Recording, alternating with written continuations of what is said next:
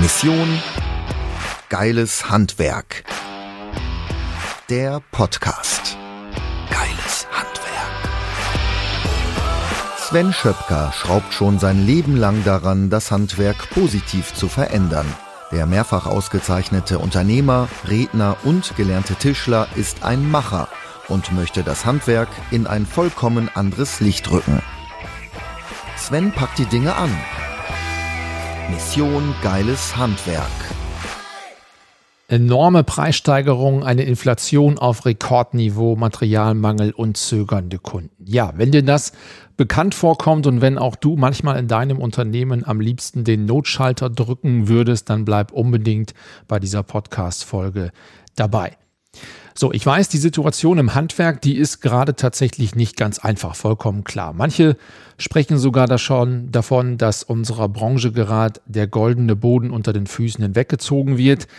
Und ja, viele Unternehmer, mit denen ich derzeit spreche, machen sich natürlich große Sorgen. Und das ist auch soweit erstmal okay.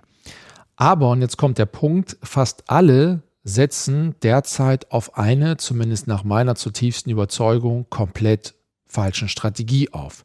Sie warten ab, wie sich die Dinge entwickeln. Also abwarten, tatenlos zusehen, wie äußere Einflüsse dein Unternehmen vor immer größere Herausforderungen stellen.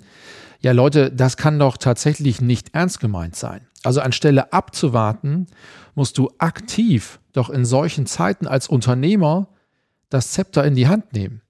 Also du bekommst deswegen jetzt in dieser Podcast-Folge verschiedene Werkzeuge, Lösungen von mir, wie du mit dieser Situation umgehen kannst.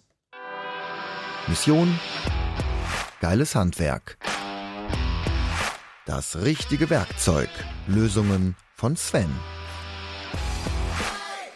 Also das Erste, was du brauchst, ist eine Strategie, wie du trotz, trotz der derzeitigen Situation einfach wachsen kannst.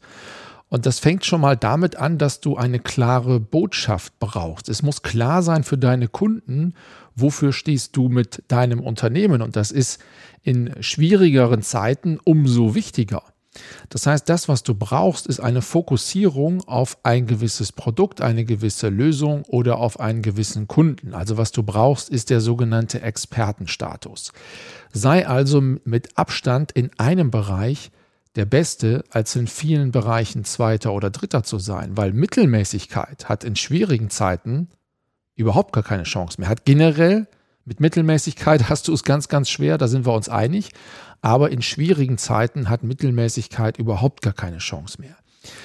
Das heißt, du brauchst den Fokus auf deine Zielgruppe, auf deine Wunschkunden. Du musst genau wissen, welche Erwartungen hat denn dieser Kunde eigentlich an deine Leistung. Du musst auch klar dir darüber sein, was für einen Nutzen willst du denn dieser Zielgruppe schenken. Also was ist bei dir anders als bei allen anderen? Warum sollte der Kunde bei dir kaufen? Und nochmal in umkämpften Märkten werden die gewinnen, werden die gewinnen, die eben den Kunden spezifisch eine bessere Lösung anbieten können als vielleicht der Wettbewerber. Und wenn du dich fokussierst auf einen Kunden, wenn du genau weißt, wer ist denn eigentlich mein Wunschkunde und was erwartet er von mir, ja, dann hast du eben noch weitere Vorteile, nämlich erstens, du minderst ja die Komplexität in deinem Unternehmen.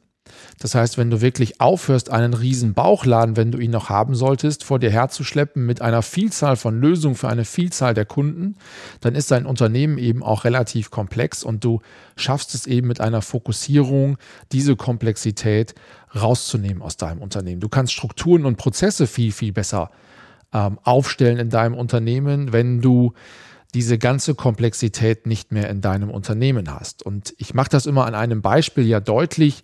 Nehmen wir mal an, du hast ein Unternehmen Heizung, Sanitär, Klima. Das sind ja schon drei Bereiche, die alle in sich hochkomplex sind. Das heißt, entweder hast du jetzt ein so großes Unternehmen, dass du einzelne Abteilungen für diese Bereiche haben kannst, oder du fokussierst dich auf einen Bereich.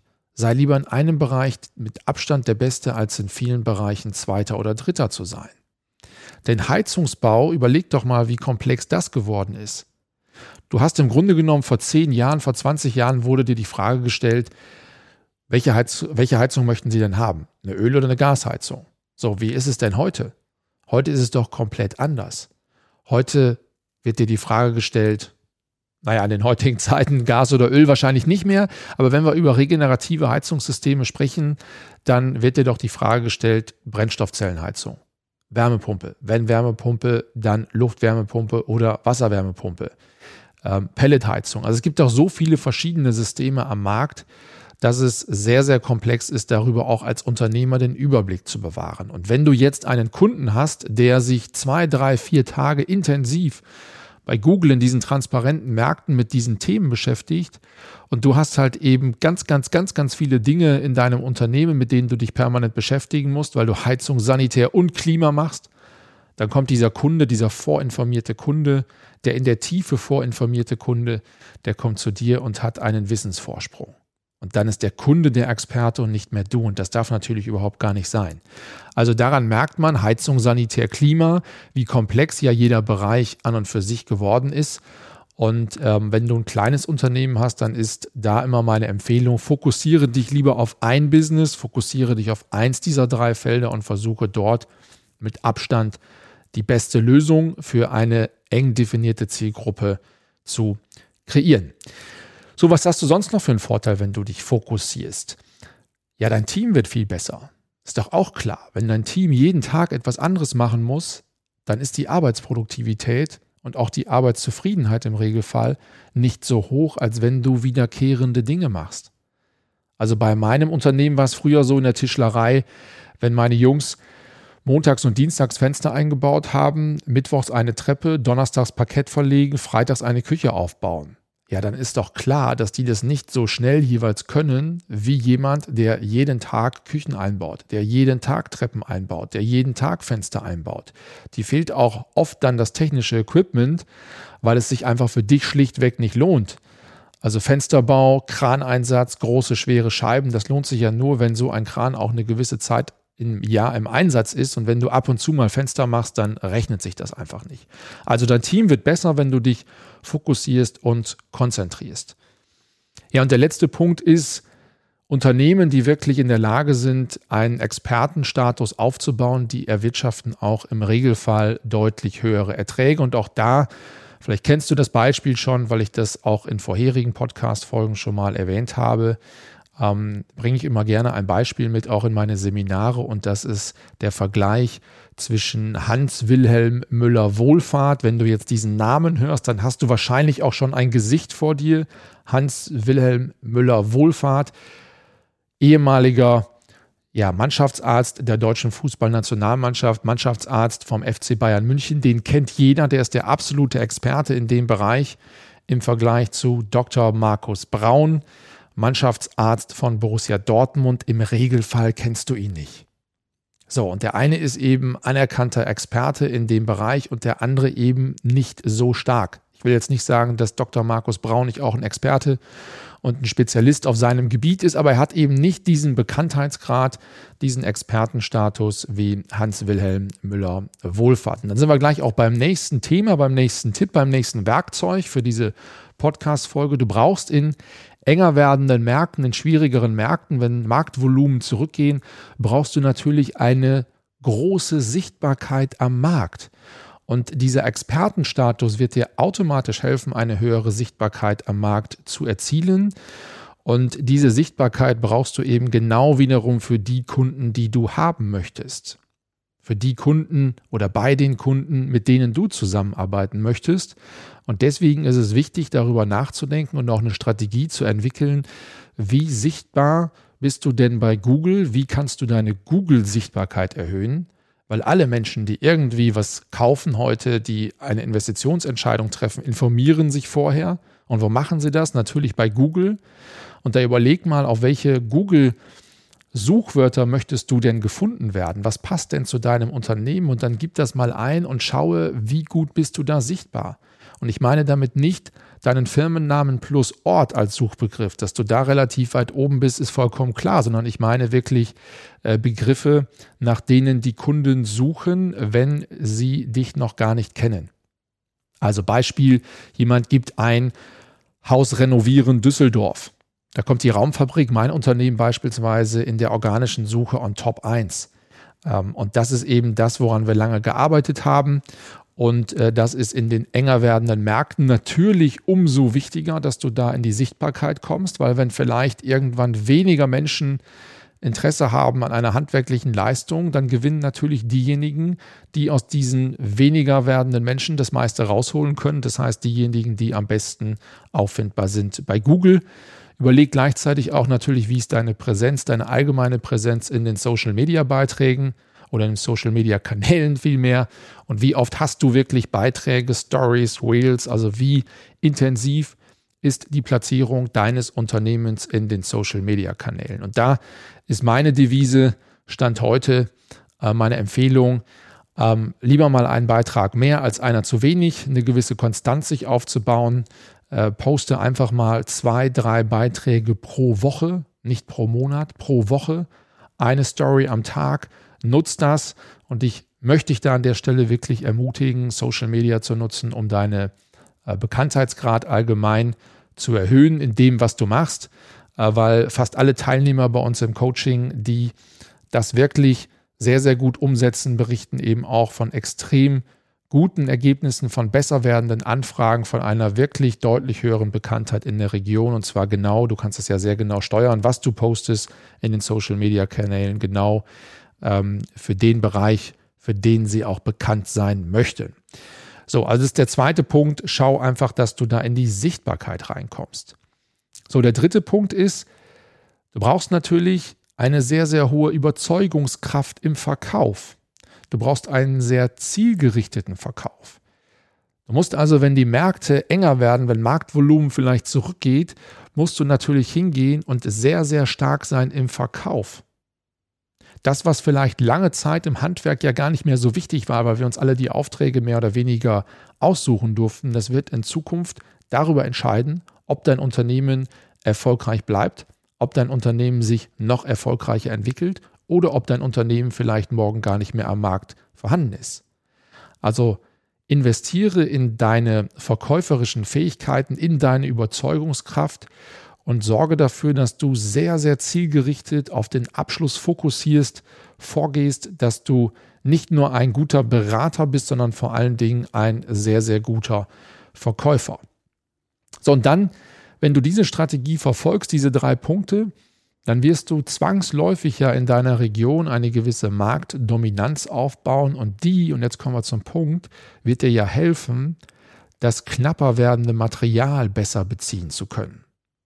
Ich war neulich bei einem Unternehmen, die sind nicht nur in der Region, sondern ähm, die sind generell marktführend im Bereich von Bodenbelägen. Und die haben dann mal eben aus dem Markt heraus, weil sie erstens die Finanzkraft haben, zweitens aber auch die entsprechenden Lagermöglichkeiten haben, mal eben 700, 700 Paletten Bodenbeläge sich auf Lager gelegt, weil sie einfach sagen, wir haben einfach einen gewissen Durchsatz hier und wir glauben fest daran, dass in Zukunft die gewinnen, die überhaupt noch liefern können in diesen Zeiten. Und deswegen haben wir jetzt uns eine noch größere Menge ans Lager genommen, wie wir es ohnehin schon haben. Und wenn natürlich jetzt ein größerer Player 700 Paletten Bodenbeläge vom Markt rausnimmt, dann wird es dir als kleinerer Betrieb eher schwer fallen, äh, von dem Lieferanten dann noch Material zu bekommen. Also sorge dafür, dass du eine gewisse Marktdominanz aufbaust, weil dir das helfen wird, knapper werdendes Material zu bekommen. So, und zum Schluss dieser Folge vielleicht nochmal für dich ein Ausblick. Also, äh, sehe nicht alles so schwarz, wie es im Moment ähm, vielleicht auch mal in der Presse dargestellt wird. Es wirken natürlich im Moment verschiedene Kräfte auf das Handwerk ein. Das eine ist wirklich ähm, diese Verklappung des Materials, natürlich auch ähm, wirtschaftlich gedämpfte Stimmung, so will ich es mal bezeichnen. Vielleicht kriegen wir auch einen wirtschaftlichen Abschwung, das kann im Moment niemand so richtig vorhersagen. Aber dagegen wirkt ja ein Stück weit die Inflation. Also es wirken zwei Kräfte aufs Handwerk, die meiner Meinung nach in unterschiedliche Richtungen zeigen. Die einen Sachen, klar, sind eher negativ fürs Handwerk, aber eine hohe Inflation, das hat die Vergangenheit ja immer gezeigt, führt ja dazu, dass die Menschen, die Geld haben, die auch über größere Vermögenswerte verfügen, tendenziell eher in Sachwerte und damit auch in Immobilien investieren.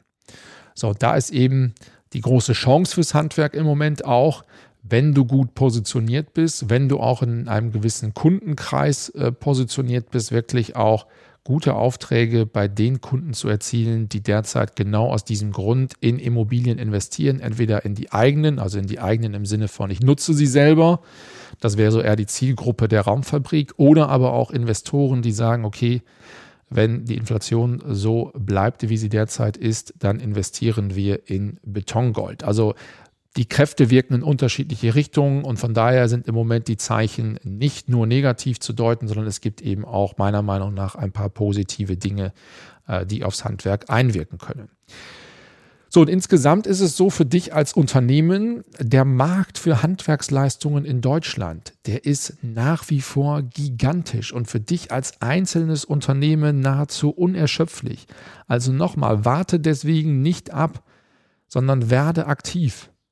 Abwarten ist in dieser Zeit genau die falsche Strategie. Also werde aktiv, investiere in dein Unternehmen, investiere in deine Unternehmensentwicklung, in deine Strategie, in gute Kommunikation, in guten Verkauf, investiere in dich und in dein Unternehmen. Und unzählige Handwerksunternehmer in unserem Geschäftsführer-Coaching machen das ja genau derzeit, wachsen auch sehr stark. Sie sitzen also eben nicht rum, sondern bringen ihr Unternehmen mit unseren Strategien erfolgreich auf das nächste Level. Und das solltest du auch tun. Wenn du Interesse daran hast, dann kannst du gerne ein kostenloses Beratungsgespräch mit mir buchen unter der Website missiongeileshandwerk.de. Du wirst dort einen Button finden, jetzt kostenlos zum Erstgespräch melden und dann ähm, wirst du automatisch durch den Prozess geführt und dann werden wir uns vielleicht in Zukunft im 1 zu 1 Gespräch mal sehen, weil dann schauen wir, ähm, wo liegen deine Herausforderungen, was sind gerade deine größten Baustellen und wie können wir dir vielleicht bei der Lösung dieser Baustelle oder deiner Herausforderungen helfen. Also ich freue mich, wenn wir uns dort vielleicht mal sehen. Missiongeileshandwerk.de. Jetzt aber erstmal einen schönen Tag für dich, noch eine schöne Woche, vielleicht je nachdem, wann du die Folge hörst, auch ein schönes Wochenende. Mission Geiles Handwerk. Der Podcast.